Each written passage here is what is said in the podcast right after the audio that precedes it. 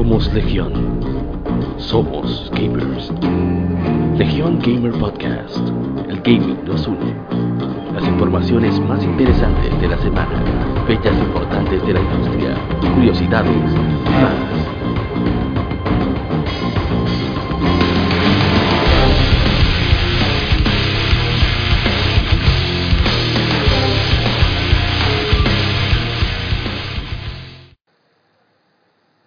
¿Qué tal amigos? Somos Legión Gamer Podcast, el gaming nos une. Y estamos ahora con el episodio número 10. Me acompaña mi hermano Kevin Cruz desde un lugar muy, muy lejano. Ah, ¿se va a presentar? No, no, está aquí, tranquilo. Sí. Vamos a darle. Sí, ahí no vamos a tener ni... Bueno, vamos a tener efemérides, pero no juegosidades, ni gaming side, y no vamos a tener un poco cosas. Vicio semanal.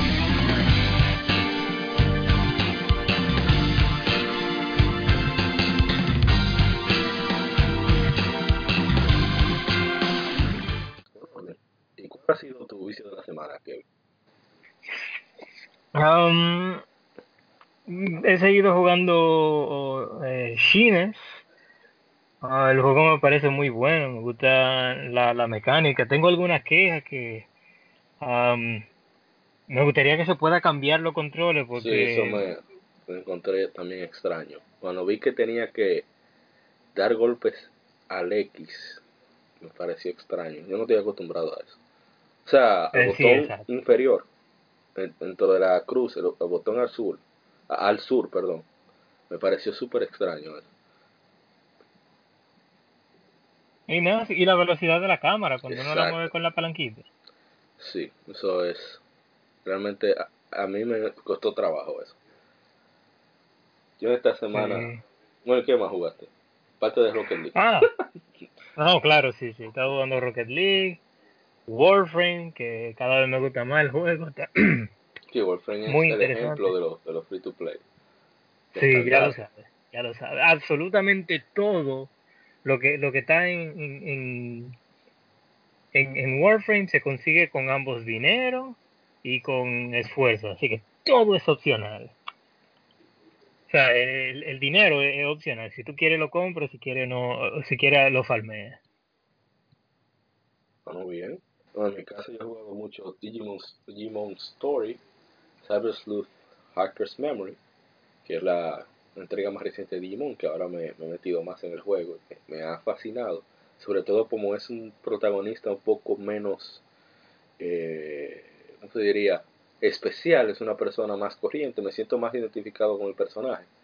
Y que como no es tan protagónico, es una historia alterna de- del primero, son problemas más cotidianos que ellos resuelven. Me encanta cómo ellos usan una ciencia ficción extraña para resolverlos.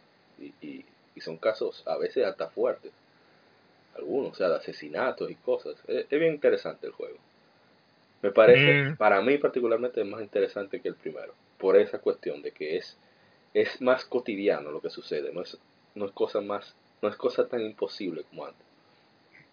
Y eh, le he dado también más a Dragon Quest 8, Journey of the Cursed King para 3DS. Ya estoy llegando a la parte donde Tolmagus no es necesariamente el malo, y voy a dejarlo ahí. Y me ha enviciado también. Y aparte de que recientemente, que eso lo comentaré ya en, la- en el Game Informe más adelante, probé el demo de Hokuto Kagotoku, el juego de Beast of the North Star. Y estoy subiendo un, estamos subiendo un gameplay. Ya subimos un gameplay del tutorial ahora estamos subiendo un gameplay de la aventura. Y está genial. Ok. Yo en realidad no soy muy fan del... No es que no soy fan, sino que no, no, no me he sentado a, no me he sentado a ver el, el, el puyo de la, de la estrella del norte. Eso es lo máximo. Todo lo que se prohíba ahora está ahí. Bárbaro. Sí, toda violencia sin sentido, todo eso tan, tan delicioso de antes ya está ahí. Bueno, vamos a- Gaming Informe, las informaciones más interesantes de la semana.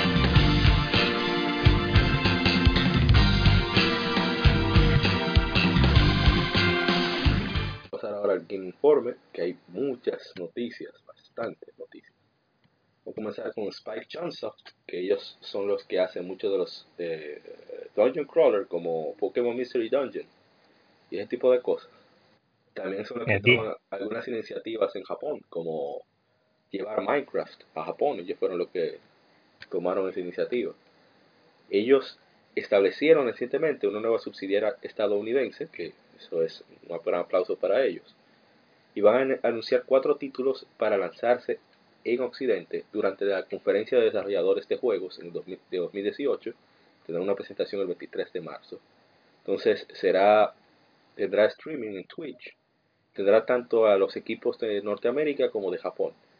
Y darán una, un visto. Una, un video exclusivo de los nuevos títulos con invitados especiales de los equipos de desarrollo. El Game Developers Conference es una como una juntiña que hacen los los developers, que antes era simplemente juntarse a hablar de lo que estaban haciendo para saber actualizarse mutuamente con la tecnología y se ha convertido en un proyecto ya internacional donde se hacen muchos anuncios de juego, así que ahora nos involucra a nosotros el público. Y bueno que Spanish Johnson ahora esté cada vez más independiente porque ellos han tenido experiencia con muchos desarrolladores, perdón, con muchas eh, muchos licenciatarios desarrollándole juegos, como dije, ellos trabajaron en, en, en pero también han hecho juegos, ah, ellos hacen Danganronpa, que es una de las novelas visuales más emocionantes y más mejor realizadas recientemente de Japón. Ellos hicieron Dragon Ball, todas las Budokai Tenkaichi la hicieron ellos. Así que, mira qué interesante, hicieron las Dragon Quest también, las desarrollaron ellos. Mm. La parte técnica. Ah, sí, mucha gente, incluyéndome, considera la Budokai Tenkaichi 3 como el juego definitivo de Dragon Ball. Estaba en... Ah, no, claro. no, pero estoy viendo... Sí, no, no, pero...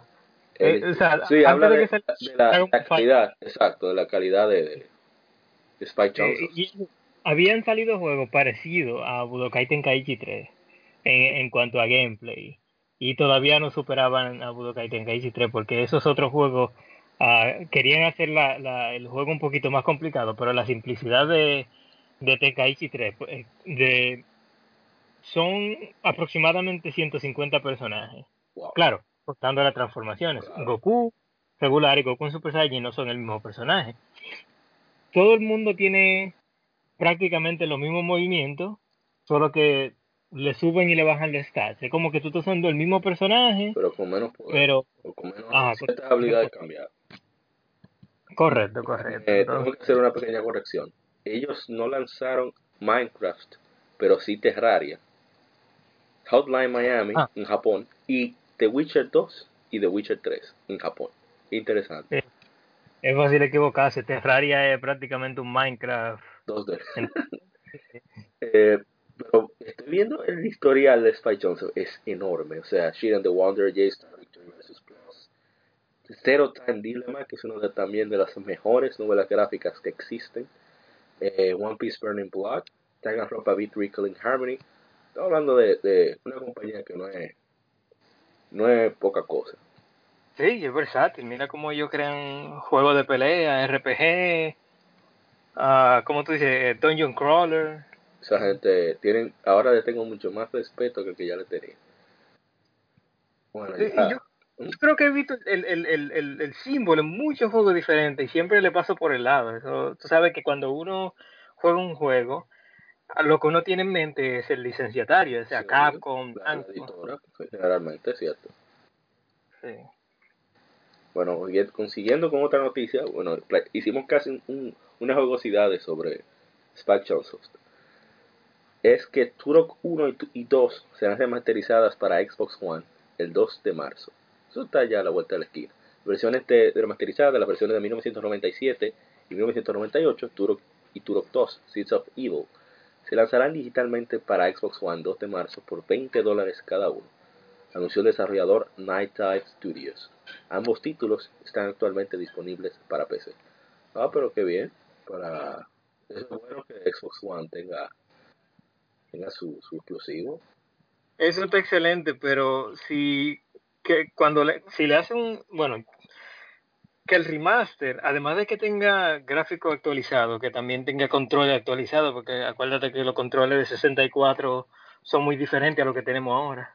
Sí, no, de hecho, eh, yo creo que vi el remaster, un solo para mi hermano a, a, Daniel Arturo, y le hacen, o sea, desde, desde cambio de control hasta cambio de textura, cambio de sombra, de iluminación, de lo que sea.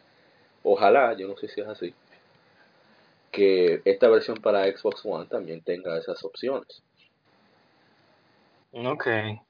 No, esperemos que venda bien porque así quizá motiva a, Microsoft a que haga una nueva Turok Y además que es un FPS, en Xbox One le encanta los usuarios los FPS, que vean cómo eran los FPS de antes, que no eran lineales para nada. En Turok cualquiera se pierde. Eso es terrible. es, es intenso el juego, e inmenso. O sea, para su época. Sí, sí, lo que es Turok, uh, Perfect Dark, um, bueno, los juegos de Star Wars, Jedi, Jedi Academy. No vayamos más lejos. La gente de Turok 1 y Turok 2 fueron los que formaron Retro Studios y crearon la saga Metroid Prime. Con eso ah, ya no hay más, nada que decir. He dicho casos. Ah, no, mentira, eso es doctora. Eh, con otra noticia, anunciaron nuevos personajes para Persona 3 Dancing Moon Knight y Persona 5 Dancing Star Night. Son Aegis, que es un, un personaje de Persona, para la redundancia, que creo que es de Persona 3, no estoy seguro. Y Makoto Nijima, que es de Persona 5. Es una de, las, de los personajes femeninos más queridos de la saga porque es es una, una pseudo intelectual y todas las cosas. Pero muy que bien se agregan más personajes al elenco de, este juego de baile que es bastante popular. La, la, cuarta entrega le fue sea, la, a la versión de Persona 4 le fue bastante bien. Se espera que haya un éxito mayor todavía para estas dos versiones que saldrán tanto para PlayStation 4 como para PlayStation Vita. Le pasamos a otra noticia. Eh, Nier Automata, el juego que se llevó mejor el premio a la mejor banda sonora en los pasados de Game Awards. La música es extraordinaria. Eh, pues el RPG favorito de muchos del año pasado. Va a tener un streaming especial del 26 de febrero por su primer aniversario. Eh, va a ser en Nico Nico que es eh, la plataforma preferida de streaming de los japoneses. No sé por qué, porque se ve terrible. no, ¿verdad que sí? Twitch es 10.000 veces mejor. Los japoneses son así, ellos tienen 8K, por, decir, no es que sea cierto. Tienen 8K, pero les da trepito jugar cosas 720p. Eh, pues, Nier Automata está disponible para PlayStation 4 y PC. Bueno, ojalá y sea que, que por las ventas que fueron bastante buenas, incluso Hideki Kamiya, quien es uno de los máximos creativos de, de Platinum Games, que fueron los responsables del desarrollo del juego, y fueron los que dieron el sabor, el toque, para que fuera exitoso, debido a que la historia de Nier de por sí era buena, el problema, el, problema era el gameplay, y ahí fue donde Platinum Games resolvió, como decimos popularmente, metió mano, y le fue tan bien que Platinum Games, que tenía problemas económicos, eh, gracias al Señor pudo, gracias a las ventas y al apoyo, pudo salir de, ese hoyo en que estaba metido. Así que ojalá y que sea algún... Esos son los juegos que son completos, que no tienen ningún DLC. Que esos son juegos que merecen expansión. Ya pasó un año, ya el juego vendió bien, la gente le sacó el jugo, entonces eso motiva a la gente a volver y a gente que no lo tiene a conseguirlo. Así que ojalá y sea alguna sorpresita así. Ahorita como ven a ver es algo gratuito. Se atreven, sí. Los tigres son así. Ah, si algo gratuito, generalmente porque un programador lo estaba haciendo en su tiempo libre. A veces sí, a veces no. A veces es para motivar el evergreen. O sea, el evergreen, que lo dejan ahí. Es como funciona generalmente el negocio de videojuegos en PC. Para los japoneses, por dicho, para los occidentales no que es que ellos para que siempre se mantenga relevante. no solo se mantiene relevante, sino que aunque tenga pocas ventas al inicio, con el tiempo, a largo plazo, va a, ser, va a generar ganancias. Y después que ya lleguen al punto de equilibrio, ya va a ser pura entrada de dinero. Y entonces el costo del desarrollo de la versión de PC se cubre con las ganancias en consola. En caso de los juegos japoneses, yo repito, en caso de Occidente no es así. Ok. Y una noticia que me dio bastante risa, porque no lo esperaba. Bueno, no risa, sino me sacó como una carcajada. Sega de América y Paramount Pictures van a coproducir una película de Sonic the Hedgehog. Eso está bien. Sí, pero me da Vamos a ver qué sacan. Si Sega of America y Paramount Pictures propusieran la película de Sonic the Hedgehog, que se estrenará en cines de Estados Unidos el 15 de noviembre de 2019, siguiendo con un estreno a nivel mundial, anunció Sega. Entonces es un importante paso en la, en la expansión de la marca de Sonic the Hedgehog, describe, lo describe Sega. Eh, la película tendrá tanto live action, o sea, personas de carne y hueso, como elementos de animación de gráficos computarizados, y será producido por Mars Animation Planet, una compañía que es propiedad del grupo, de, el grupo Sega, además de, de, tener talento de alto perfil, incluyendo notables veteranos de la industria como el productor Neil H. Moritz de Fast and Furious. ¿Qué es esto? no, pero yo estoy sorprendido con esto. Suerte que yo estoy sentado. El director Jeff Fowler de Blur Studio, nominado para los premios de la Academia por mejor eh, eh, ¿cómo se dice? cortometraje animado, Copper Broke. O sea, están buscando gente dura esta gente. El productor ejecutivo es Tim Miller, director de Deadpool. oh my god. Ya, no, no, no. Pero viene con. No, pero yo la, yo la quiero ver ahora. sí, yo nada más escuchando el talento. Tú dices, espérate, está bien que la película eh, eh, basada en videojuegos pues tienen un mal track record, pero con todo el talento que le están poniendo ahora, cualquiera se emociona. Mira, yo te voy a ser sincero, yo vi eh, Sonic Boom y yo me reí mucho con Sonic Boom. O sea, me pareció un, programa muy divertido. Está disponible en Netflix. Tengo que estar de acuerdo, sí. Al principio yo estaba muy escéptico, pero después de, después de escuchar los chistes, son para mí, eh, son eh, un programa para pero, Pero ella tiene sus situaciones medio comprometedoras a veces. No mucho, no mucho, pero a veces salen con su chiste fuerte y uno se ríe.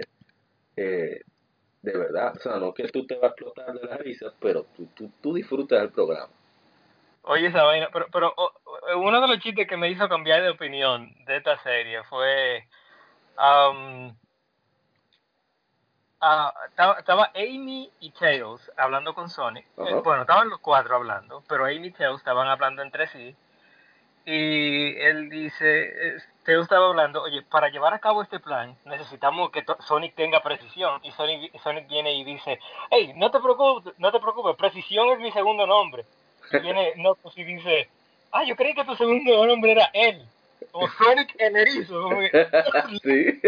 ¿Cómo, no, ¿Cómo yo nunca pensé eso? Sí, ese tipo de cosas. Y no por ser un idiota, pero un idiota con gracia. No, sí, sí, sí, el pana... Y... Él no, él no es idiota, pero eso lo heavy. Uno, uno puede considerar diferentes realidades, diferentes universos, diferentes canos. Porque eso está claro al principio. Sonic Boom es un mundo aparte. Por ejemplo, miren cómo es. Amy es completamente diferente a la Amy que conocemos. Una, tipa que busca resolver. Ella sola. Hey, apa, oye esta idea. Sega, esto es gratis. Sonic Generations 2. El Sonic original el Sonic de, de, de, los 90 y el Sonic de Sonic Boom, los tres juntos. ya, manga ahí. Bien. Un gameplay de Sonic Adventure y clásico, ya. Ya. No, mortal, yo soporto. Bueno, ya están, todos tienen comentarios. Haruki Satomi, que es el CEO de Sega Holdings, eh, está muy honrado de que su compañía Sega Marsa tenga esta increíble oportunidad de unirse, con Paramount Pictures para esta producción que llevará a Sonic a la gran pantalla por la primera vez. Ya que mencionamos la diferencia entre Sonic Boom y eh, el, el Sonic el Sonic Adventure, um, o sea, ¿cuál, cuál interpretaciones que van a que van a llevar a la pantalla, el de Boom o, o el de Yo estoy viendo, por lo menos si es la imagen que presentaron, énfasis en ese sí condicional, parece que es el original. El original de, o sea, no el original de Sega Genesis, sino el de Sega Dreamcast, el que hemos visto recientemente. Ah, ok, ok. Porque yo recuerdo que él hizo un cameo en, en Ricky Sí. Sí, sí. Ah, bueno, sí, esperemos que salga. ¿Hay fecha? Y dejaron para el año próximo, el 15 de noviembre de 2019, el último cuarto del año próximo. No, pero está bien, que tomen su tiempo. Sí, sí, sí, no, no, mi trasero va a estar en el, en el, en el cine. Y además, eh, si la adaptan, o sea, si le dan libertad creativa a los, a los productores, yo, yo no creo que salga mal. Yo no soy de que fan de Sonic ni nada de eso, pero yo entiendo que el personaje tiene su gracia. Y si se enfocan en hacerla divertida, yo creo que la pueden pegar. sí. Y siguiendo con otra noticia, tenemos que anunciar un nuevo personaje descargable para King of Fighters 14. Se trata de Hadrian. Sí, Hadrian, eh, uh, si mal no recuerdo, es un personaje que carga, es uno de esos personajes que son muy defensivos, así como uh, Gail y Blanca, que salió también recientemente. Sí. Um, nada, eh, nadie lo ha probado. Eh, es, el, el precio son 4 dólares, me equivoco. Ah, no veo que hablen del precio. Aquí no lo mencionan. Bueno, dicen. generalmente son 4 o 5 dólares. No, está bien, además seguro hacen su oferta pronto. Em, ellos dicen que es, él es el líder que Clark y Rolf eh, admiran y es la figura paterna adoptiva de Leona. O Leona, como quieran llamar. Yo le digo Leona. Ah, pues Leona, no Leona, es dura. siempre, siempre con una cabeza fría, Hadrian usa sus artes, sus artes, de, artes marciales de asesinato para vencer a sus enemigos sin ninguna presión. Sus ataques, eh, bueno, manuales, no son para tomarlos a la ligera. Fighter 14 está disponible ahora mismo para PlayStation 4 y PC. a mí me dolió que sacaran este juego de, de Evo. Creo que no merecían que lo sacaran. Todavía, todavía le queda potencial a ese juego. Pero bueno, él, él, estaba en el Evo de en el Evo de Japón y, tuvo buena tuvo buena audiencia. Parece que el juego es eh, más popular en, en, Japón y en México. Yo creo que a los mexicanos les gusta mucho. Los mexicanos son enfermos con este juego. De hecho, SNK, eh, quien mantuvo a SNK antes de caer ya a lo profundo de la bancarrota fueron los mexicanos, que ellos pedían, eran los únicos que seguían pidiendo máquinas a ese entonces. Por eso tienen tantos personajes relevantes de México. Que Ángel. Robert, Robert García. Sí.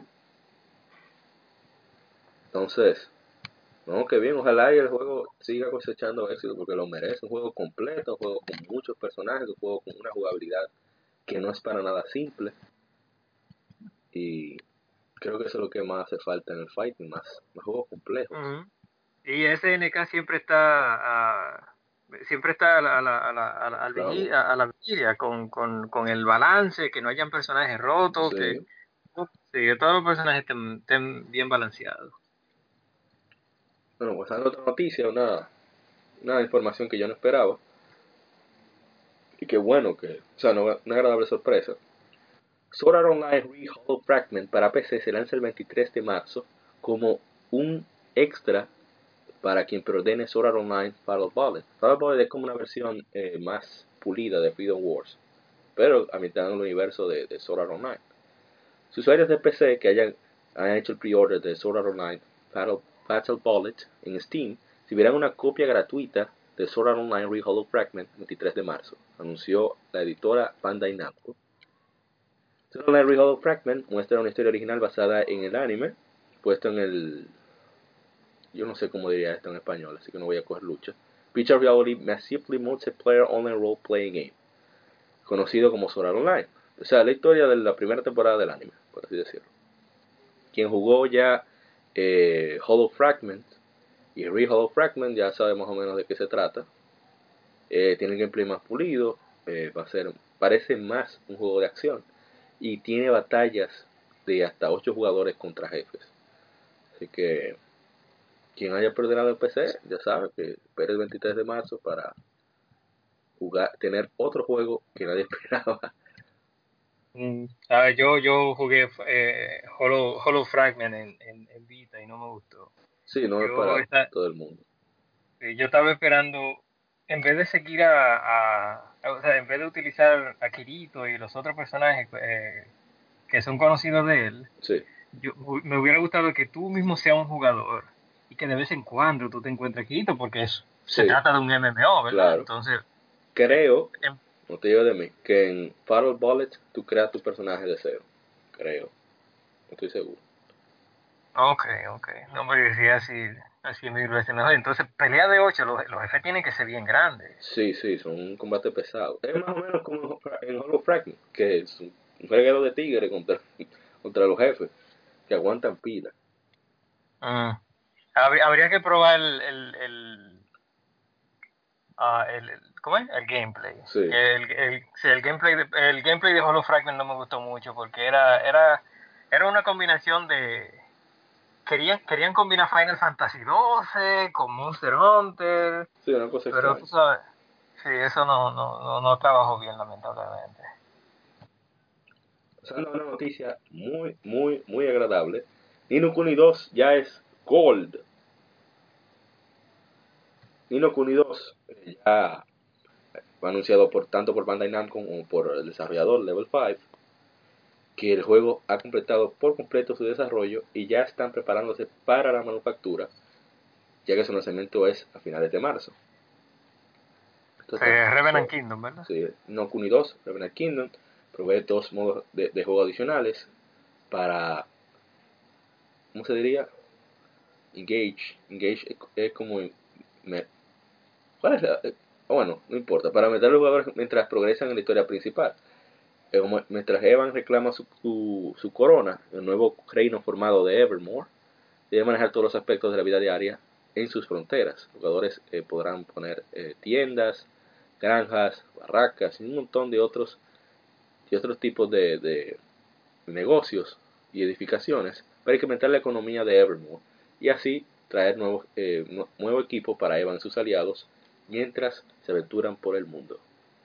Puedes contratar residentes para que sean parte del staff de esas tiendas, hagan investigaciones para nuevos objetos y habilidades y, e incrementar la influencia de Evermore por toda la Tierra.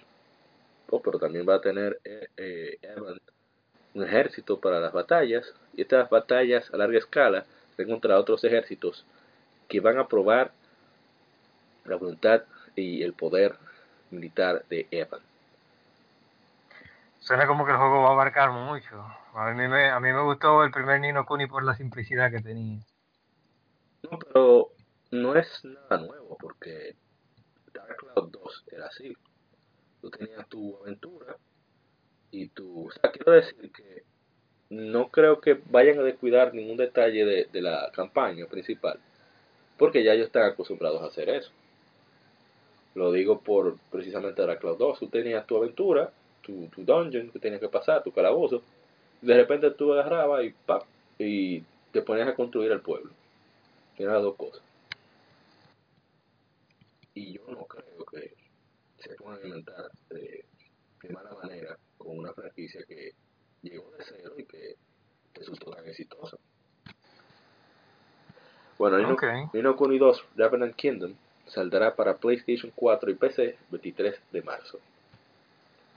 Me encantó que retrasaran el juego, que eso da más oportunidad a que mucha más gente la compre de salida. Si pudiera, bueno, vamos a ver qué pasa, ojalá yo poder comprarlo. Como ya no sale junto a, a Yakuza 6, que lamentablemente Sega decidió morir a manos de Kratos, sus hijos de sus madres, pero tuve mucho hype detrás de, de, de la nueva God of War. Sí, hay mucha gente interesada. Incluso gente que ni tiene PlayStation 4 está por comprarse uno. Ahí oh, okay. mucho interés. Sobre todo después del último trailer que no lo he visto. Yo ya después que me interesa un juego trato de evitar todo tipo de trailer. Es un peligro. Sí, sí. Y, y que demo de, en video que te ponen los primeros 15 minutos de un juego, algo así. Bueno, eso sí, yo a veces lo veo para asegurarme que no. Claro, siempre y cuando no sea Ubisoft, porque Ubisoft te vende mucho CGI. Pero sí.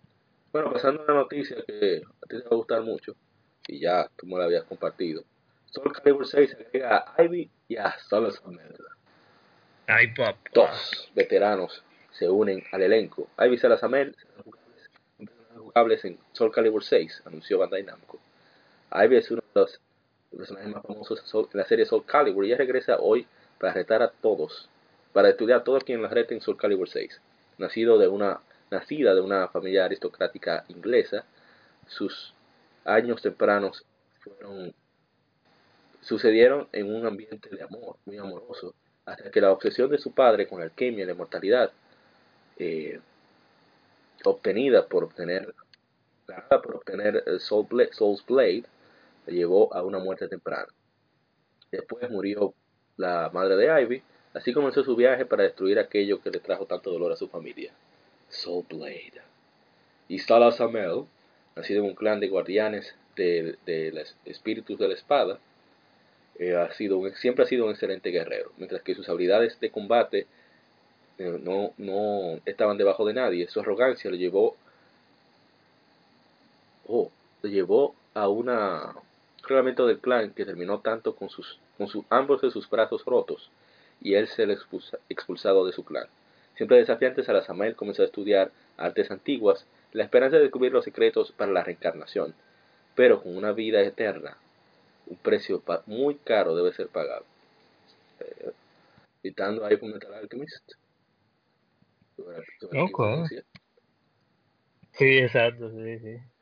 No, fíjate que, como, como, jugador de juegos de pelea yo casi nunca sé la, la, la historia de los personajes, pero como en, en, especialmente en este juego Namco pone mucho énfasis en la historia. A mí me gusta mucho. De hecho, eso me sorprendió mucho de Soul Calibur 2, que los personajes tenían un background interesante y diferente, muy diferente entre sí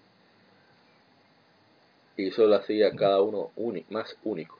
Algo que no, que no me gustó del trailer de Ivy es que la, la voz que le pusieron al querer hacerla como tan tan fuerte, a veces como que pierde encanto.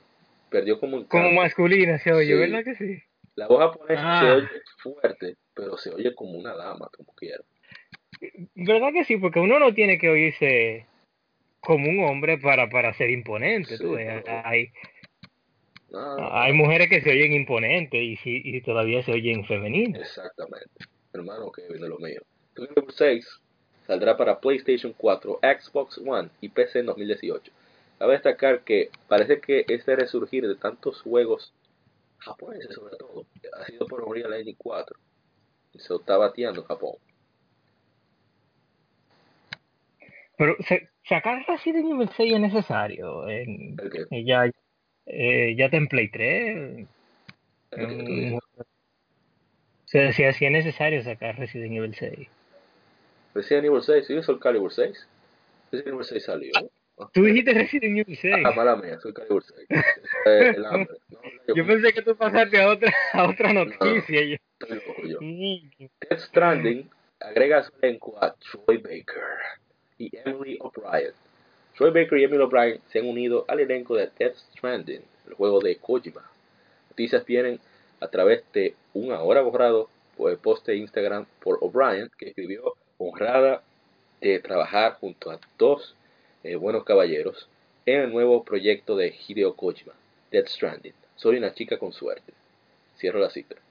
Eh, en la imagen eh, se ven a Troy Baker, la derecha, a la izquierda de Emily O'Brien y el veterano, ¿cómo se llama? Ay, Dios mío, me va a matar. Norman Reedus. ¿Ese mismo es? Sí. A mí otros de los eh, miembros del elenco que ya han sido anunciados están Max Mikkelsen y Guillermo del Toro. The Stranding está supuestamente, no noticia dice está actualmente, pero yo digo supuestamente, atento a mí, en desarrollo para PlayStation 4. Sí, porque ni gameplay, o sea, han sacado uh, CGI, pero hasta que yo no vea el juego ni, trabajando, ni siquiera, yo no ni, vea... ni siquiera es eso. Es que cuando Guillermo del Toro y Norman Río te dicen que no tienen idea de qué se trata, sobre lo que ellos están trabajando, y que no se No, sabe nada. nada, yo, me olvidé, yo me olvidé de eso.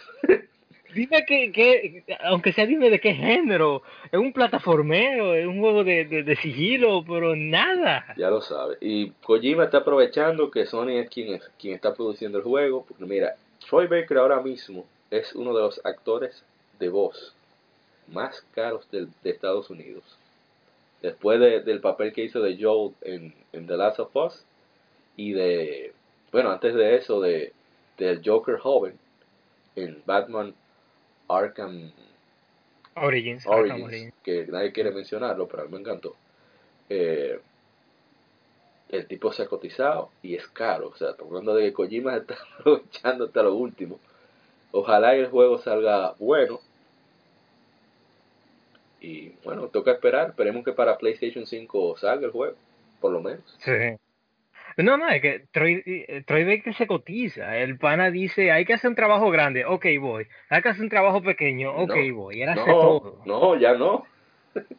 Ah, Si no dan su cuarto, yo- no. Yo no me acuerdo Qué con qué juego fue. Lástima que no está aquí mi hermano de Mocha Foundry, Dark Devil, un saludo para Maurice Vargas. Él, él para proyectos pequeños, si no le dan su dinero, mm, mm, mm, él ni mira para allá. Creo que ni siquiera está haciendo ya voces de anime, que él trabajaba mucho en doblaje. Creo que ni eso está haciendo ya. Bárbaro. repito, creo, yo no estoy seguro. No, el tipo está, está caro, está caro. Y otra noticia de juegos de pelea. Guilty Gear X Rev 2. Xter, ¿cómo es? Xter, ¿qué se pronuncia? Es, es. XR. XR, XR. ok. XR Rev 2 eh, lanzará una actualización para refinamiento, refinamiento y balance del juego el 1 de marzo para PlayStation 4 y PlayStation 3. Y después de aplicar el parche, los jugadores podrán eh, disfrutar de batallas idénticas a la última versión de Guilty Gear Xter Rev 2, actualmente disponible en arcades, o sea, maquinitas. También se harán varias modificaciones para que el gameplay vaya todavía más suave. Eso parece Eso otra- es cogiendo, cogiendo una página del libro de Namco Bandai que antes de sacar mundialmente un juego, ellos lo, lo ponen en arcade y hacen todo lo posible por hacerlo balanceado, porque eh, lo- la gente que juega en arcade son beta, son probadores de beta. Sí, Y sí, No, y- por eso es que cuando sale un Tekken, muy difícil sale, eh, sale y desbalanceado. como se demostró en, en el recién Evo de Japón, es, hay tigres rotos que nada más lo conocen en Japón. y, y que Sí. son importantes allá. O sea, uno, uno habla de Daigo y eso, pero Daigo lo conocemos porque es de los japoneses que venían para acá. Hay muchos japoneses que están metidos allá. Exacto, porque él puede viajar. Sí, pero hay hay, que- japoneses que son mejores que Daigo y ¿Quién- no pueden. no que no pueden, que no le interesa. no le interesa nada de eso. Ellos con tal de meter mano de que están cerca de su casa, están tranquilos.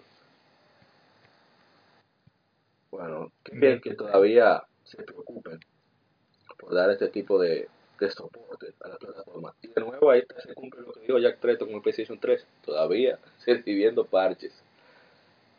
Wow, versiones. ¿verdad? Si son otros, Yo, yo, la, yo la tengo en PlayStation 3, la, la, la Guilty Gear XR. ajá, Eh, sí, yo antes de sacarla, me puse, eh, antes de comprarla, perdón, ah, me puse a, a chequear un, una comparación de entre PlayStation 4 y PlayStation 3 en Foundry. ah, Digital, Foundry. Digital Foundry, lo mío Ah, personal. Digital Foundry. Sí, y dijeron que no hay ningún problema, los dos juegos corren bien. La única diferencia es que en Play 3 eh, corre la, la Resolución. resolución es 720 y en, y, en, y en Play 4 hasta 4K puede ser. Ah, pues, Pero es el, el mismo gameplay, tú estás jugando exactamente el mismo juego. porque Arc System Works. Eh, hay que, que quitarse el sombrero, que esta gente sabe su asunto. Ujú. Bueno, el juego está um, corriendo en, en, en un Real 3, así que No, o sea, pero el Play 3 puede correr Real 3, ¿por no, qué no, no sacarlo eso, sino verdad? que tratar de sacar lo que tenga el mismo rendimiento. Eso no todo el mundo lo hace. Bueno, me imagino que hasta este, hasta este tiempo ya todo el mundo ha averiguado cómo trabaja un Real 3 bien, ¿no? Sí, pero no todo el mundo le pone el esfuerzo. No es así. No, ok. Bueno, en otra noticia, Super Mario Odyssey lanza su versión 1.2.0, una actualización, y agrega Balloon World y nuevos filtros para las fotos. En esta versión, después de completar el juego, un nuevo minijuego llamado Balloon World estará disponible. Le hablas a Luigi cualquiera de los reinos para comenzar a jugarlo. Después de completar el juego, un número de trajes especiales se añadirán a la tienda. Número de nuevos filtros ha sido agregado al snapshot, al modo snapshot.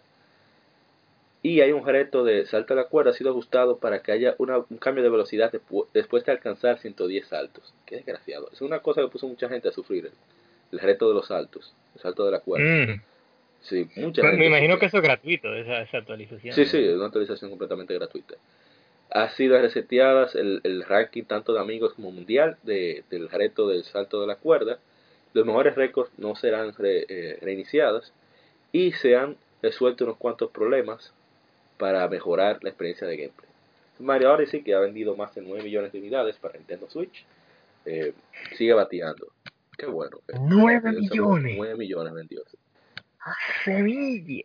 Voy a comprar un Switch para ese juego. Yo vi, yo vi gente temblando en la mano, temblando en el bolsillo, así que Dios mío. Yo no quiero comprar un Switch, pero quiero Mario. Quiero Mario. Oh my god. Se porque se lo prestaron.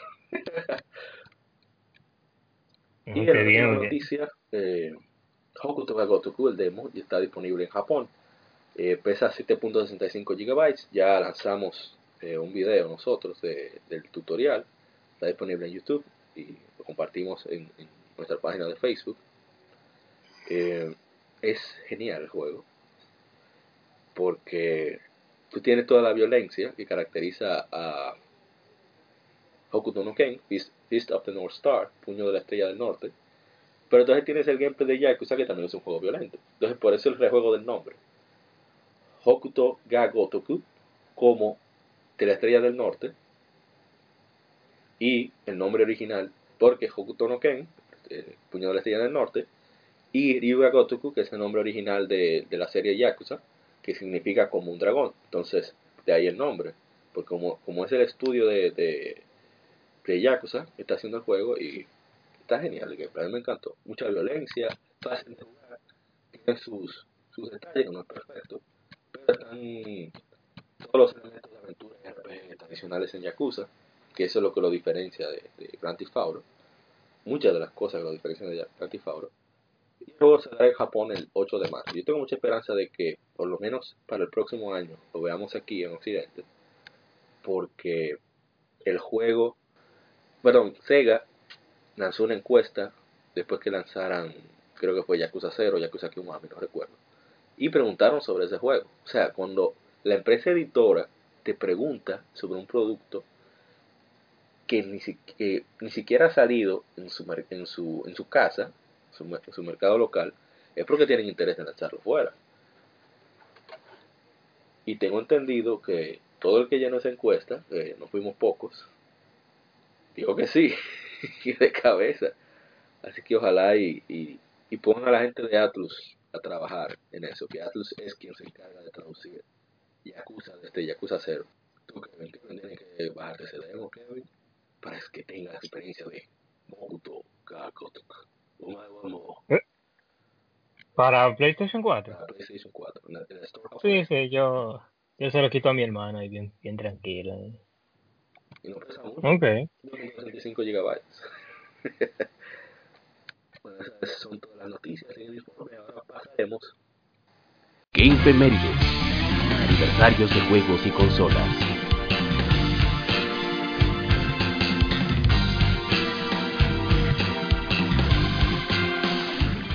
a las que que tampoco voy a mencionar tantas, porque tenemos, queremos que no sea una experiencia tan larga como siempre. Y vamos sí, a somos solo aquí. Sí, a ver si podemos, no tenemos 24, ok. Creo que esta semana salieron algunos juegos interesantes. Eh, comenzando con Dark Cloud 2, la cual hicimos eh, eh, dos streaming en nuestra página de Facebook, que es un, como mencioné, parecido a, a Inokuni 2. Es un RPG de acción en el cual tienes, tienes, en el cual tienes dos tipos de armamento, tienes disparos y tienes un, Dios mío, se llama un alicate, parecido a Ratchet Clank.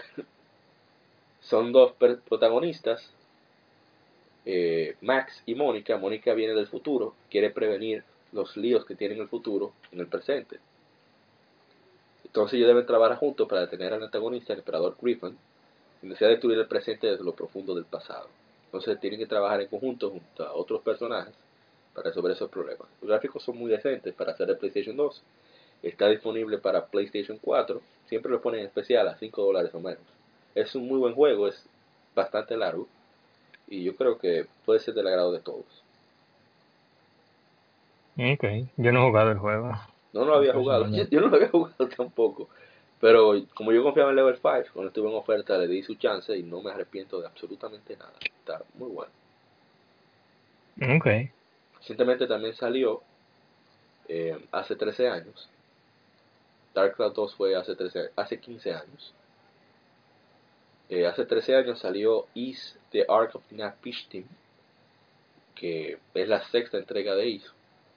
En Japón incluso se llama así, Is 6, The Ark of Napishtim una RPG de acción de Nihon Falcon, la sexta, entrega de Ace. Se nació originalmente para Windows de Microsoft, porque en esa época todavía Falcon tenía como plataforma principal la PC. Entonces tenía, había 8 años sin un nuevo juego de Ace. y el nombre de Napishtim, Napishtim se debe hacer referencia al personaje Utnapishtim, que es una deidad que aparece en la epopeya de Gilgamesh. Este juego fue porteado en 2005 para PlayStation 2 y en 2006 para PSP por Konami, para lanzamiento internacional. Fue el primer, lanzamiento en inglés de la saga desde Is 3 Wonders from East. Estamos hablando de que había como más de 15 años que no se veía una Is en inglés. Dios mío. Por eso es que poca gente lo conoce. Sí, eso ahora es que me estoy metiendo en esa serie. Ve la OVA. Atención, vean la OVA. Todavía el señor Ryuk Sosan no la ha visto y tengo más de tres años, tres, cinco años diciéndole que la vea, no la ha visto el desgraciado. Está disponible en YouTube. Eh, Falcon no broma mucho con sus derechos. a ellos les gustan que la gente comparta sus creaciones. ah, bueno, pero vamos a, dejar, vamos a dejarle a, la gente un, un, enlace en la descripción para que vayan directamente a verla. Después de la podcast, ahora no. Exacto es muy bueno, o sea, es un anime de los 80, por ahí final de los 80, o sea, no vas a tener esos visuales de ahora y las animaciones de ahora, pero tiene mucha alma y te cambia un poco la historia de las dos is originales, pero tiene la música de este Falcon y el guion también, así que es muy disfrutable. Claro, pues lo repito, así que pongan en el contexto de que es algo de, los 80. No, hay, hay muchos animes de los 80 que son muy buenos, son muy respetables. Estamos hablando bueno, Dragon Ball es de los 80, ¿verdad? Dragon Ball Z. Sí. Eh, todavía mantienen su calidad. Exactamente. Hace 11 años llegó a América Fire Emblem Riot Dawn, un RPG táctico desarrollado por Intelligent Systems, publicado por Nintendo para Wii, y es la décima entrega de la saga Fire Emblem, secuela directa de Fire Emblem Path of Radiance para Nintendo GameCube. Mm. Ahí es donde sale Ike, exactamente. La trama de Riot Dawn comienza con un devastado Thames, con el personaje principal Mikaya y sus aliados rebeldes, contra el armado ocupacional de Bayon. Está dividida en cuatro partes. La historia, la perspectiva cambia ante las diferentes facciones dentro del continente de Tellius. Y el similar a Path of Radiance y hay demás títulos de Fire Emblem. Y su desarrollo inició en 2005 para Wii todo el éxito de Path of Radiance, teniendo la tendencia de desarrollar para consolas caseras después de un periodo en aparatos portátiles. Se quería lanzar junto con el Wii, pero eh, para aprovechar el boom de nuevo hardware con nuevo software, pero no se pudo, eh, se dilató más el desarrollo es una de las Fire Emblem más difíciles de todas. Mm, yo, yo estoy de acuerdo con que Fire Emblem no pertenece en, consola casera, pero ahora que el Switch existe, si sacan una ah, Fire Emblem Ike Collection, en la que sale uh, Path of Radiance y... ¿Cómo se llama la otra? La de GameCube. No, la de Wii es Radiant Dawn, la de GameCube es Path of Radiance. Ah, ok. Bueno, esa, la de GameCube y la de Wii, juntas, eh, en una misma colección. Y, oye, la con una, con una función para que se... Exacto. Ajá. Y ya, ahí, ahí tú tienes. Pero es que, claro, es un, es, un juego de, de... Un juego de estrategia. Tú te imaginas un juego rápido de ajedrez en lo que tú en lo que tú tengo eh, en lo que tú tengo una guagua o en lo que tú estás esperando al médico algo esperando al médico sobre todo Sí, porque Sí, eso, imagínate. eso cae bien. Tú te vas, te vas a poner a, a leer revistas del 2007 y que te dejan ahí pues. 2007, pero allá, donde tú estás, aquí. aquí se acaso el periódico. Bueno, hace 13 años, para terminar las efemérides, salió en Japón Baten Kaitos Origins. Es la precuela del original Baten Kaitos, desarrollado por Monolith Software para Nintendo GameCube, y fue eh, lanzado tanto en Japón como en América por Nintendo. No salió en Europa. Mal por los europeos. Ocurre 20 años Es otra antes. cosa que tienes que portear. Eh, eh, portear, portar, ¿cómo se dice? Portear. Hacerle Sí, un port. Eso mismo. Bueno, yo no sé si la Sí. palabra correcta es portar o portear. Yo digo portear porque me parece más. Sí, más, más español. Sí. Eh, pero, en fin, las dos, Origins y la regular. Yo escucho que la Origins no es tan buena, ¿verdad? No, es buenísima. De hecho, está más simplificado lo del deck. Ah, sí, sí. Pero nada, me gusta mucho. Yo, lamentablemente, en, en, en la generación correspondiente, cuando el GameCube estaba en su buena, no, no, no tuve el chance de jugar. No, pero es que Había muy poca gente. que Eso iba a decir. Batin Kaitos no fue tan conocida y la Origins fue peor porque salió eh, ya con el Wii afuera prácticamente. Entonces, imagínate, todo el mundo lo ignoró. Y más un RPG en el GameCube, que no sé por qué la gente como que no, no estaba tan hambrienta de ese género. Yo por eso tuve que conseguir un PlayStation 2 porque estaba desesperado. Mm, Y el GameCube tuvo muchos buenos, muchos buenos RPG que, que no estaban en el, en el, en el PlayStation 2. Sí. Pensando Sí, por Tales que- of Symphonia. Ujú. Eh, Evolution Worlds. Sí. um, bueno, no sé si Metroid se consideraría un RPG. Eso- es un eso- juego de Eso aventura. parece un podcast. Las Paper Mario. La Paper Mario de Thousand Year Door. Eso es uno de los mejores RPG de la generación de 128 ah. bits. Sí, desde luego. Y bueno, ojalá y le hagan su remake, remaster para Switch. Debido a que la historia es bien, bien interesante, la trama, que es que inculpan a Sagi, que es el protagonista, que se encuentra con Quilo, que es un ser mágico extraño. Y, y lo culpan por el asesinato del emperador y tienen que huir. Y él trabajaba para, ellos dos trabajaban para una agencia especial, una unidad de élite dentro de- del imperio. Así que ojalá y le hagan su remake para Nintendo Switch. Que tienen que aprovechar. Todos, este año para- aparentemente hay unos cuantos huecos los lanzamientos. Y no creo que eso salga tan caro de hacer.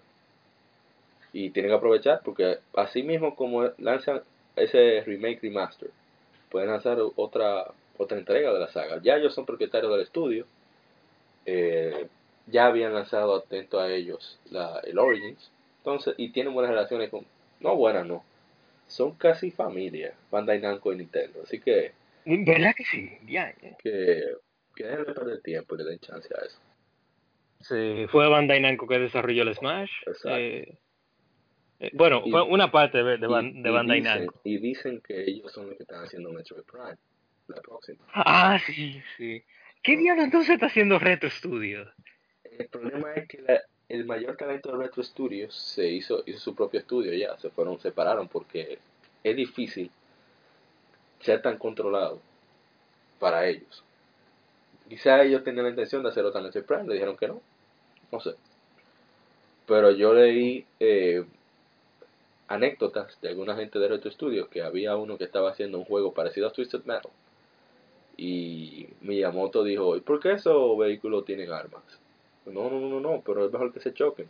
Entonces, por ahí se fue por el caño ese proyecto. Imagínate. Entonces, ese tipo de cosas, sí, ese tipo de cosas incomoda. Ellos querían más, más libertad creativa y decidieron irse muchos de ellos a diferentes lares. No obstante, esa Metroid Prime supuestamente quien la está haciendo eran los que estaban haciendo la Star Wars que canceló EA. O, hay gente, perdón, hay gente que trabajó en la Star Wars que canceló EA, que estaba haciendo Amy Hennig, que es la, crea- la directora creativa de Uncharted, la creadora de Uncharted. Estaban haciendo un Star Wars Story Driven, que iba a ser de que genial. Y Ah, la muchos de- 1313. Ujú. Y muchos de esos creativos, programadores, están ahora en Bandai Namco, no sé si Singapur o Hong Kong, no sé. Entonces ellos supuestamente son los que están haciendo la nueva Metroid Prime. Vamos a ver qué sale. Eh, yo- ya el E3 viene por ahí, en dos o tres meses y sabremos en qué está ese juego. Yo lo que estoy seguro es que no sale este año, Metroid Prime 4. Ok.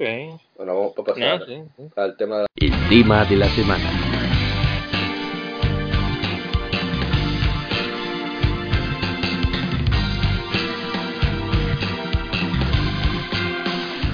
la semana ya para terminar. Eh, juegos que revisas cada cierto tiempo. Eh, estamos hablando de esos juegos que de repente, no estamos hablando de, de pasar un juego de principio a fin, sino un juego que tú dices, concho, pero este juego, déjame yo jugar tal cosa. A mí me pasa eso con Mario World. Siempre de vez en cuando me gusta, aunque sea el primer mundo, pasarlo otra vez para revivir ese momento de, de la infancia. Sobre todo usar a Yoshi, me encanta Yoshi. Yoshi, que me gustaba el sonito que tenía antes. Ah, sí, sí. Y mismo Mario 3. Sonaba, sonaba como un chipote chillón. Sí. Mario 3 me encanta. Tu te que te te que te te Me encanta el, Mario Tanuki. Sí, Mario 3, sí. Bueno, yo en realidad, juegos de aventura o juegos de un jugador, sea. yo no lo visito mucho. Ah, ok.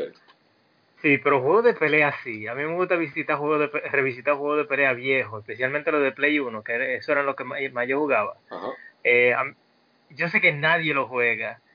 Y en realidad es un juego malo, pero Bloody Roar, eh, parte 2, Ah, a mí me gustaba mucho cuando yo era visu- chiquito. visualmente ese juego es impresionante.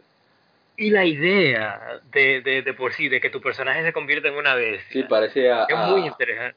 ¿Cómo era que se llamaba? Beast Wars era. Un juego de Sega Genesis que tú ibas como transformándote. Juego eh, 2D. Cooperativo, no Eh, eh. Ah, como- eh, no, no, era de Sega, se llama...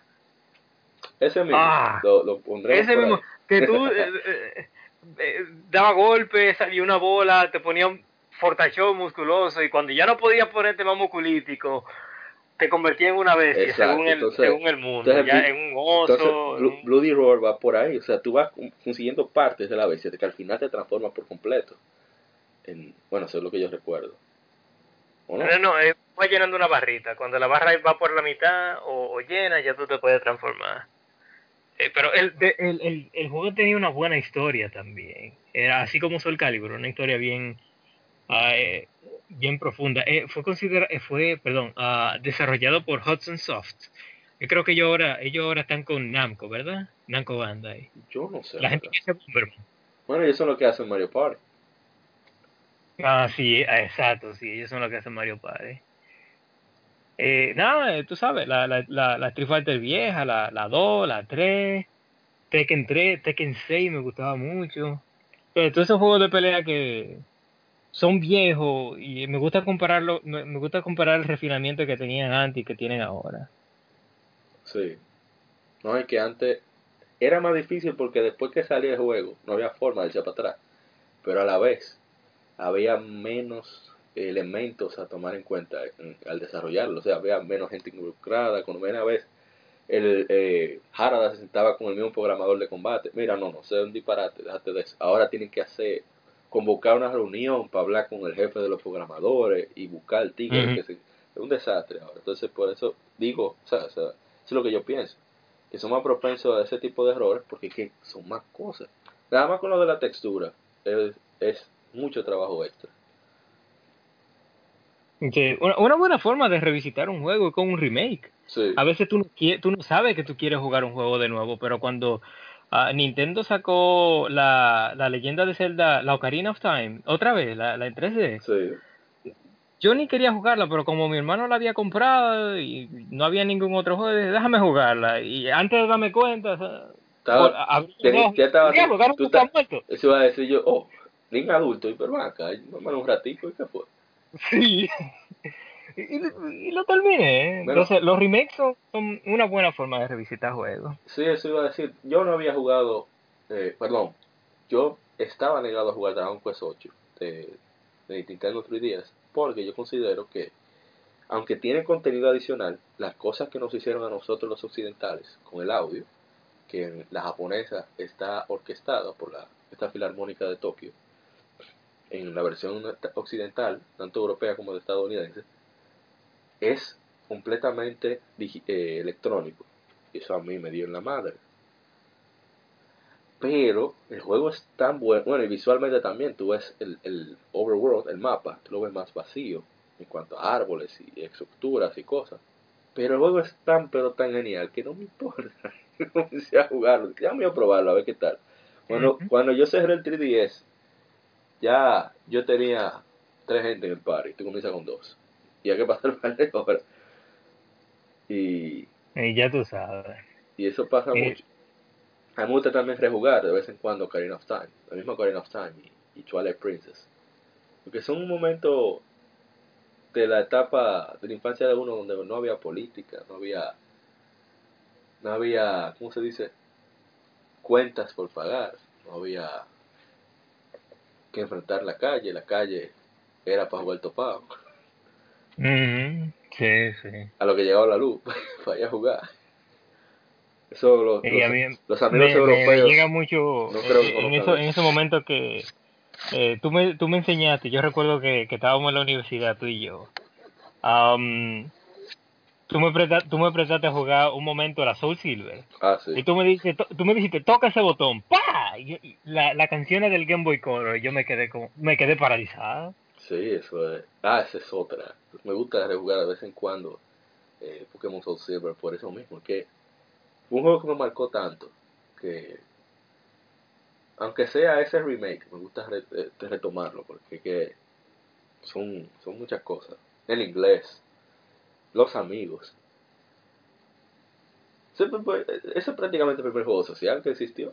Tú tienes que buscar otro para cambiar. Ujú. Sí, sí. El... Sí, el- porque el juego era prácticamente, el juego, dentro del juego era eso, que tú eras un, un muchacho ah, caminando por el mundo, buscando Pokémon que atrapar y Pokémon y, gente con la que intercambiar y gente con la que pelear. Entonces Nintendo trascendió eso, él te dijo, oye, tú también eres un niño que tiene que buscar otros niños con los que tú tienes que intercambiar Pokémon. Yo andaba con mi Y cable, como, una cadena, un cable link. Ah, ¿Tiene sí, Game Boy? Ven. y de- como yo era el único que se me ocurrió comprar, los otros yo no sé por qué no se le ocurrió. Yo, a veces iban a mi casa un sábado en la mañana, yo roncando. ¡Fulano! ¡Ven! ¿Cómo echa a pelear con fulano? Yo, pero monstruo, a yo ni siquiera me sé. o sea, no me ven, ven, pásame el cable, yo no tengo que olerte. Wow. Era, era genial esa época. Sí, sí, ya lo sabes. Eh, y por eso es que yo no me molesto cuando hay un port de, de, Eso mismo de un. Sí, porque si, si a nosotros nos gustó tanto ese juego cuando éramos más jóvenes, alguien que, que, que no necesariamente tiene la inici- alguien, una persona joven que no tiene la iniciativa de comprarse una consola retro, Exacto. le entregan le entregan una consola, le entregan un juego que había salido en GameCube antes y le va a gustar. Claro. Uno uno le está dando una, una experiencia que No, que tuvo. y Hay pues- juegos, por ejemplo, deja ver, eh, buscando aquí, Ratchet and Clank, no, o Sly, no sé cuál de los dos tiene clasificación T. Hay padres que sí siguen las reglas y dicen, no, no, tú no puedes jugar eso. Entonces, cuando sale el juego, no lo puedes jugar. Sale un remaster, un remake, y lo veo, oh, mira, yo quería jugar eso, mira, pap, lo compra y lo disfruta. Pero- Sí, sí. A mí no me dejaban jugar, ¿qué te digo? Ni Diablo, ni ninguno de esos juegos. Mi madre y, y mi padre sí leían el manual, la etiqueta de, de la de la oficina de evaluación de, de software de entretenimiento, o sea, de, de E para todos, T para adolescentes, ellos sí, sí eran conscientes, así que yo me desquité bastante después que crecí. Y sí, yo pienso que que los, rema- los remakes y remasters son un mal necesario. Digo mal porque realmente entiendo que lo que mucha gente argumenta de que ese capital pudo utilizarse para juegos nuevos. Pero también esa es una inversión para obtener más capital para juegos nuevos. Así que puede verse así. Y, y evitar la sequía. eh, Claro. Que nosotros, los dueños de Wii U, en, en, en los tiempos que el Wii U estaba relevante, tuvimos una sequía creo que de 5 o 6 meses. No, ningún juego había salido, sí. Yo hubiera preferido otro, otro, otro port como, como el de Wind Waker, que es Sí. excelente, mejor que la de GameCube. Así mismo es. Sí, a, a, que, a no Ah. tener nada. Sí, oh, pero tú te imaginas hubiera sacado Super Mario Sunshine. Mucha gente se vuelve loca. Ojalá lancen en Switch, por cierto. Ay, papá. que lancen sí. Mario Sunshine en Switch. En Switch y, y con, con controles am, de movimiento, eh, eso- que haya... Eso es cosa tuya.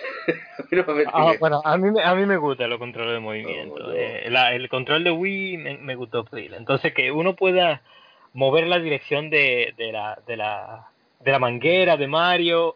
Diablos, eso no. Pero a mí me encantaría muchísimo un, un remake de, de Mario Sunshine, un juego que se- todavía hoy se ve espectacular en GameCube. Sí, ya lo sabe. Eh, eh, sí, e- es un juego que, fu- que, fu- que funcionó muy bien como puente entre Mario 64 y Mario Galaxy. Sí. Eh, hay mucha gente que no le gusta, pero a, a mí me encantó. A mí me encantó. Mí- otro juego que a mí me gusta revisitar de cuando en cuando sería Golden Sun. ¿La primera? Sí, o sea, la- cualquiera de, las- de las originales de, de Game Advance.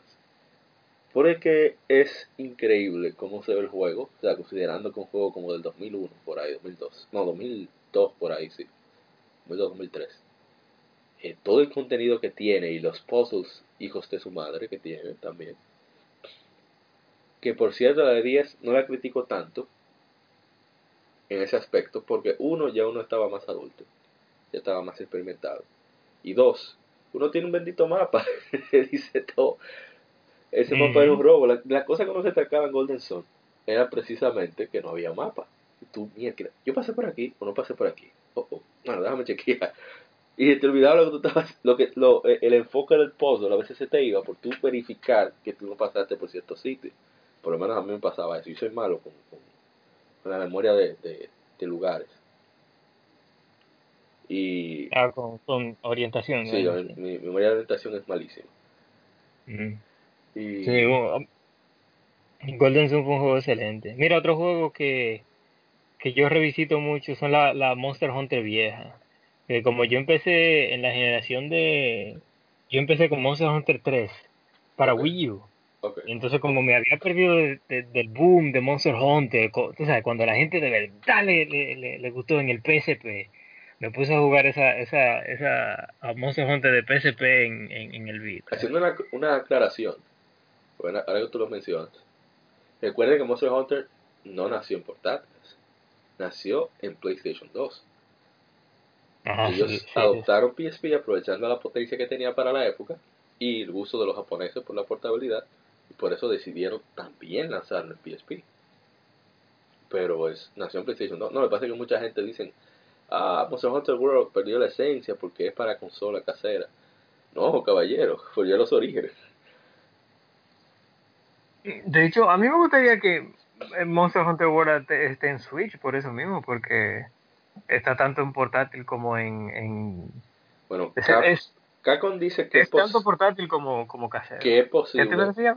que. Capcom dice que es posible, pero tomaría mucho esfuerzo. Oye, a mí no me importa si le bajan la gráfica. Lo que pasa es, apa, que en la, la en la generación del de en la, en la 3, ¿verdad? Ajá, Eh, había salido para Wii U y para 3DS. sí. Entonces, la gente jugaba online en el Wii U. Y si, por ejemplo, yo, yo estaba en un grupo de Facebook, eh, la gente se juntaba eh, semanal o cada dos semanas a jugar, a jugar Monster Hunter, a janguear, a comer, a comer hot dog y, y- y a beber, y a beber refresco, ahí tranquilo. Entonces, eso, eso es lo que a la gente le gusta más de Monster Hunter.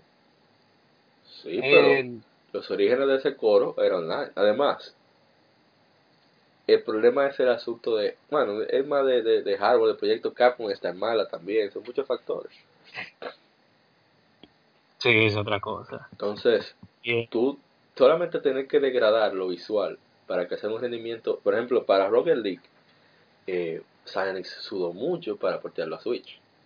Ah, pero no fue Psyonix. ¿No fue fue Sí, fue, fue Panic Button. Ah, Panic Button, sí, ellos, ellos han estado porteando a Rocket League, ellos fueron los que portearon um, eso fue. el, el de tiro este Doom, Eh, y ahora fue- están trabajando en Wolfenstein. Ellos fue, eso fue mucho trabajo para voltear Rocket League, para que tuviera rendimiento. Uh, ya tú sabes. Pero, pero funcionó, muchachos. Sí, es posible, pero- es posible. El problema es que ni Rocket League, ni Doom, ni, ni Wolfenstein son open world. Y una aventura online. O sea, se puede, pero tienen primero que dejar que, que ellos consigan su dinero con la versión de PC. Para voy a pensar en Switch. En fin, eh, no, pero son muchos juegos que uno, uno siempre retoma. Porque es que son tantos años en este vicio uno tiene tantas, tantos recuerdos, tantas historias. Y hay juegos que se mantienen todavía frescos con el tiempo. Por eso me gustan tanto los RPG por turnos, porque no pasa, siento que no, no, se quedan, eh, no, no pierden ningún tipo de, de- de relevancia en cuanto a, a su contenido. Relevancia no, de disfrute, porque es por turno, todos los RPG por turno son, tienen la misma base. Entonces no cambia con el tiempo. Si son buenos, no se sienten obsoletos. Claro, depende, siempre hay sus excepciones. Yo no le entro a Dragon Quest 1, 2 y 3 ni loco. Pero. eh, ¿Qué más? Me gusta, a mí me gusta también Ratchet Clank. Que me gusta revisitarlos de vez en cuando. De hecho, yo le estaba jugando recientemente la collection de PlayStation Vita. Voy por Ratchet and Clank Coin Commando. Y me lo he gozado muchísimo. Pero todo por los- Esa es la tercera, ¿verdad? La segunda. La segunda, ok. Ah, sí. No, espérate. No, Ah. mala mía. Estaba pensando en otra Donde cosa. sale Angela. La Lombax. Ok, ok. No, sí, mira, y, eh, algo que quería ah, agregar sobre lo que tú dijiste de los de los RPG por turno. Eh, por el hecho de que son por turno y es, el, es un, un- un gameplay tan simple que no necesita más refinamiento, eh, eso es algo que, que sufren los, que sufren otros juegos que uno no puede volver porque ahora mismo tenemos el gameplay tan bien hecho de, los de los shooters, de que tú te mueves con una palanca y Sí, apuntas exacto. con... Sí, que, que eh, me hace regresar a, la, a, a lo que, a lo que estábamos hablando antes sobre Turok 2, que Turok 2, además de tener ah, gráfico, el gráfico actualizado, tiene que estar a la par en cuanto a control de... Sí, de- es, necesario, porque es difícil. O sea, yo, yo intenté jugar GoldenEye, que yo la tenía, para 64 original, y me costó mucho trabajo, porque yo tenía que pararme frente al tigre, pararme literalmente, o sea, dejar de moverme, usar el R para, para entonces poder eh, cambiar la mira de solo mover al personaje a mover solamente la, la, la mano para apuntar y entonces disparar. Eso uno pierde su tiempo. Que... Por eso me Y entonces, ¿Eh? y entonces el CPU sí se puede mover. No, el, disparo se mueve, sí, un desgraciado. Por eso Sí, mucha gente me va a matar. Mucha gente me va a matar, pero por eso me da trabajo jugar Resident Evil 4 y Resident Evil 5 ahora mismo. Me da trabajo. Por eso. tengo que dejar. Ok, el tigre está aquí, viene por mí. Ok, ahora tengo que presionar el R entonces apuntarle al tigre y darle. A mí me da un poquito de trabajo todavía. Se puede, se puede porque el juego es bueno, pero es, es un proceso de adaptación y de aprendizaje que, que no es natural ya, porque es regresar. En fin, pero hay juegos que para mí se mantienen frescos siempre, como la misma Ocarina of Time, la Link to the Mm. Past, Dios mío. Que por cierto, quiero re- hablando de Zelda, quiero remake de Oracle of Ages Seasons. Cojones. Ah, ok. Mira, eh, hablando de Zelda que uno siempre revisita, la Link's Awakening es, un- Cuidado es con una eso. excelente. Es cortica, uno la pasa en una Sí. tarde y bien buena. Sí, tiene su buena dificultad y el guion es muy, muy bueno para la época. Ok. Ah, esa es una que me gustaría que eh, le hagan un remake en 3D. Sí, Ah, sí, eso, wow, un palo. Oh, si no 3D, al menos con, el, con eh, el- la misma interfaz que tuvo ah, a, a Link Between Worlds o, o la, la de 10, que eran con el Link hecho, hecho por Capcom, que uno mueve todo con el Ay, stylus. Oh, no, que me acuerdo de esas Oracles. Yo quiero esas Oracles. Bueno, yo creo que podemos Sí. dejarlo hasta aquí, que ya tenemos bastante tiempo hablando y va a ser que más corto. Ya tenemos 15 minutos menos.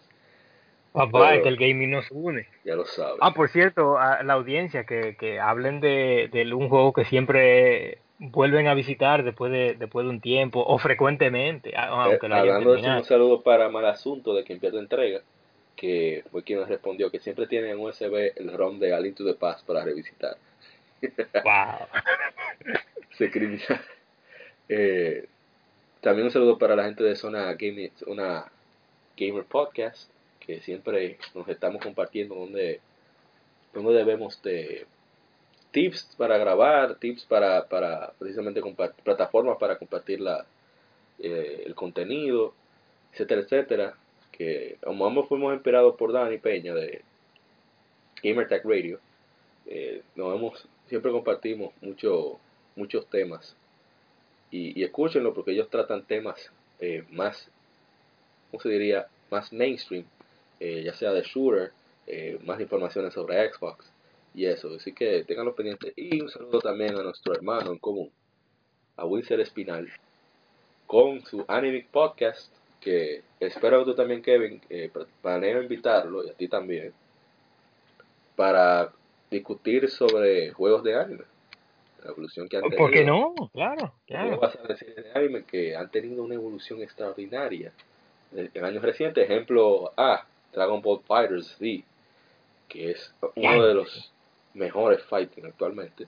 Le duele a quien le duela. Eh, y. Eh, el, el, juego de Attack on Titan, que ahora mismo va a tener una secuela. Sí, de ah, mismo ah, Hokuto ga Gotoku, que está genial, a mí me ha encantado. Sí, es que o, eh, tú lo estás jugando, Digimon Cyber ah, Digimon que me tiene a mí, me han viciado, que eso no tiene madre. Yo, a mí me hablaban de un juego de, de, Bueno, vamos a dejarlo para... para si se puede dar esta, esta discusión. Este sí, hay que, hay que dejar a la audiencia deseando más. Sí, bueno,